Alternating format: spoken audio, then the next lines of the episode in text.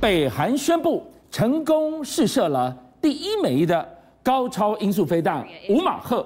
这五马赫当然没有快过俄罗斯的锆石，也没有快过中国的东风十七，但为什么让日本、让南韩、让美国这么跳脚？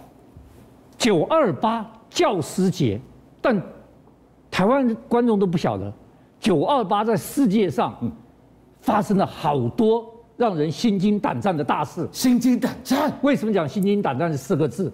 我跟你讲，九二八早上六点三十八分，日本人被吓坏了，啪一个雷达发现一个东西，不知道是什么东西，马上通报，不明飞行物体，注意哦，不是讲飞弹哦。日本的防卫厅接到讯息是不明飞飞行物体，飞弹是飞弹，他们也看很多了，这个是不明飞行物因为体。飞太快，哦，好，那韩国也立即得到通讯了，韩国的是什么？新式武器，就用一种非常模糊的描述，想要去定标这个飞出去的东西，因为那到底是什么因？为飞太快，从北韩飞过来，他们不相信北韩有这么快的飞弹，哦就果然，北韩在九二八早上六点三十八分试射了一枚高超音速飞弹，这不得了了北。韩也发展出来了我，问你，高超音速飞弹现在全世界发射成功的有几个国家？中国，然后俄罗斯，对，只有两个国家发对射成功。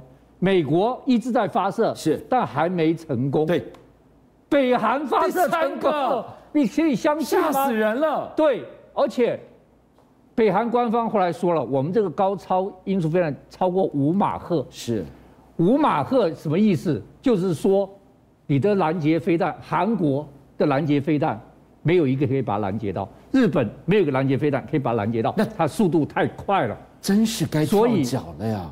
日本跟这个韩国跟美国都跳脚，然后韩国做了一件破天荒的事情，他的秘密武器啪一下就升空了，谢伟英。这什么东西？就这个，这谢伟英是全世界现在最先进的空中预警机，它的特殊注意看哦，观众们大家看，空中预警机都是个圆盘，对，它是世界上唯一长条的，嗯，看到没有？长条形的，它不是圆盘的。为什么长条？空气阻力小，它可以飞得更快，而且你看到没有？它刚刚还有闪焰弹，它可以避飞弹的来打击。好，它可以在高空中同时征收六百个目标，然后它可以抓到三百个目标，看到没有？去攻击。我跟你讲，各位观众，因为你没有办法进去看，你进去看以后，你以为是《星际大战》的场景，它在里面啊。它里面有八个控制台，哦，八个控制是台，好，就是这个样子。就这样，八个控制台，它这八个控制台干什么用的呢？当一个是雷达控制台，一其中一个是跟所有的空军联系的，对，它可以同时指挥二十四架飞机，是然后它可以跟所有导弹基地联系，对，它协同战，它跟美军基地连线，它交换情资。好，那大家就问了，马老师他飞起来干嘛？它可以监视四百公里之内的任何的动静。嗯哼，各位， 各位看，这是首尔，这是平壤。首尔跟平壤之间是多多少公里，你知道吗？离得不远吧？一百九十五。很近的。一百九十公里，它只要一飞起来四百公里，鸟鸟在飞，它都看得到。对，好，因此，南韩吓到了，立即叫它起飞。你看，它从首尔一起飞嗯之后，各位看这航机先，那个导播放大一点，它一飞起来之后，就在那边啊啊，一直巡它回，根本就是等于回纹针一样来回的飞来回耶。来一直飞，一直飞，就是没有解除警报之前，是它是不停下来的。各位知道它最大航程可以飞多少？你知道吗？多少？七千公里。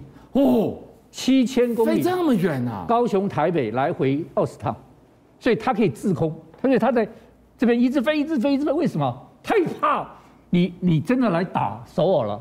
我再考你一下，这首尔在这里，嗯，在这里看黑一点，看到没有？，是它从首尔飞起来以后往后飞，嗯，平壤在这里啊，对后飞在这里，为什么它在它后面这样一直这他样？们就是维持在这条线，为对，什它为什么会这样？它为什么不在这边境巡逻了？么？是预防飞弹打它，因为防空飞弹都在这里可以。在前面保护它。防空是飞弹前面保护它，所以它一定要在首尔后面，在防空飞弹阵地的后面。你打我的时候，防空飞弹通通把你打掉。今天晚上马老师给我们介绍这个七三七改装而成的谢伟英，哎，这一架飞机我们过去看到北韩试射这么多的飞弹，没有看过它飞这一架来抓讯号的、哦从来没有。我跟你讲，这个是一飞起来居高临下，保卫整个首这个首尔，是把首都的情况敌情概念看得一清二楚。真所以这样怕了这一次被怕到了，不晓得这什么东西，怎么会飞得这么快？是第一次谢伟京急升空，搞清楚北韩在搞什么猫腻，这第一件事情。第二件事情，北韩国又做了一件事情，他们居然发起一个未来战演习。嗯，未来战演习，它叫做 Army Tiger 四点嗯零，哇，到四点零了演习，它是一个什么？你晓得，二零一七年四年前，韩国有多少这个军人？有多少？四十八万。对，韩国到了明年初，明年初马嗯上要到了，你知道多少军人？多少？三十六万。哇，一下少掉了十二万呢，四哎分之你一不耶。是北韩要跟你打仗，你怎应么该会人想越？来越多才是啊。韩国已经宣布，第一个宣布的国家，他要成立成立智能部队，他要打智能，所以他将来这个要打未来战争。所以你看他这个演习，看到没有？他这演习怎么打呢？先是无人无人侦察机去侦察，无人侦察机侦察之后，无人轰炸机去轰炸，无人坦克车出动，无人装甲车出动，这个机器人出动，前半节清理战场全是无人，看不到一个人。等到无人轰炸机、无人坦克、无人装甲车把它打得差不多的时候，才你才看得到部队出动。好，现在有一个很大问题要跟大家讲，这一次很多人都说，哇，北韩试射了超高音速飞弹，没看到一个人，没看到谁，金正恩呢？啊金正恩他就缺席了他。又缺席。好，我跟大家讲，九月九号，国庆日他有露脸，有九月，露脸，然后大家说是假的，太年轻了，嗯哪有这么年轻的金这个金正恩啊？九月九号之后就没露过脸了。九二八试射了这么重要的飞弹，他也没露脸。然后九二八这个人民最高会议开幕典礼，大家都要听他讲什么，他也没露脸。但第二天他有露脸，所以这个是一个最新最新的新闻。马老师提到九二八这个轰天雷，今天一爆，高超音速五马赫一飞上去之后，我们进一步要来看到，美国望着这件事情，你已经变成第三个有高超音速的，那我呢？九二八，美国也开了一个记者会做宣布，为什么？美国实在太丢人了。去年十二月，美国试射超高音速飞弹是失败；失败，去年四月试射超高音速飞弹失败。再失败，今年七月二十八号，记住这个耻辱的日子，美国试射用 B 五十二轰炸机哦，空射的是哦，空射超高音速飞弹，对，一下来，人机脱离成功，人机脱离成功，注意看，人机脱离有成功哦，然后它的翅膀有展开哦，是你知道发生什么事情？它没有点火，没点火，没，点火，所以也失败。哦对，失败。好，那现在北韩试射成功了，美国看不得了了，对没有面，突然宣布，雷神公司帮我们研究了超高音速的，我们试射成功了，终于成功了，而且我们是全世界嗯第一个吸气式的吸气式的。这个吸气式的高超音速的呃飞弹，它象征着什么呢？好，你知道这个现在发发生超高音速飞弹，它有的是用那个抛那个抛自由自由落体式的，还有用弹道，弹道的，还有用火箭的，对，俄罗斯还有用核核引擎的，它叫什么吸气吸气式？它是用了超燃冲压引擎啊，从大气中吸引氧气，是供它做燃料，对去飞。这代表什么意思？代表它不用什么火箭啊、嗯燃料啊，它所以变成可以做很小的弹体。哦，我不用装载这些燃料在上对头，你不用装燃料、啊，对它是吸气式，是从空空气中吸收氧气做它的呃燃气燃对爆爆冲啊，所以它就变得很小，对，变得很轻。对不起，我不必用轰炸机去带了，我可以用战斗机去丢丢了，这就厉害了。